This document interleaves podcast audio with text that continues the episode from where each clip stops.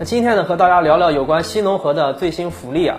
新农合呢，可以说是和广大农民朋友的利益息息相关的一项政策。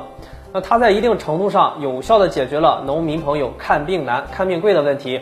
眼下呢，二零一九已经过去了，那迎来了二零二零年，新农合呢，也在新的一年里发生了许多的变化，而且都是对咱老百姓有利的福利。下面呢，咱们就一起来看一看。首先，在收费方面，二零二零年的新农合缴费标准呢是每人每年二百五十元，这是我国国家医疗保障局公布的最新的城乡居民基本养老保险缴费标准。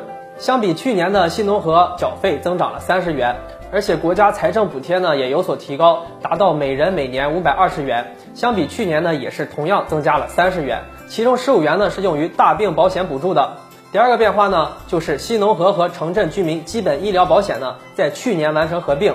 那今年起呢，农民工朋友参加了新农合，就会享受到和那些参加了城镇居民医保的城镇居民同样的福利待遇了。第三个就是报销的范围扩大了。那在去年九月份召开的国常会上呢，就决定了出台城乡居民医保高血压、糖尿病门诊费用报销政策。将高血压、糖尿病等疾病的门诊用药呢纳入医保报销的范围。该政策实施以后呢，将有效减轻慢性病患者的负担。第四个福利呢，就是报销的比例提高了。那么从去年开始呢，大病医保的报销比例呢，也从百分之五十提高到了百分之六十，并且降低了大病保险的起付线。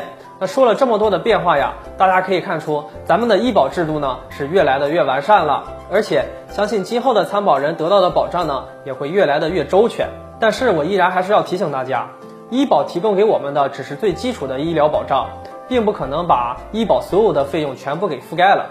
如果大家有条件的话呢，最好是能够用商业保险或者是商业医疗险、重疾险来进一步的提高家庭抵御风险的能力。好了。本期有关新农合的几点变动呢，就和大家聊到这里，我们下期节目再见。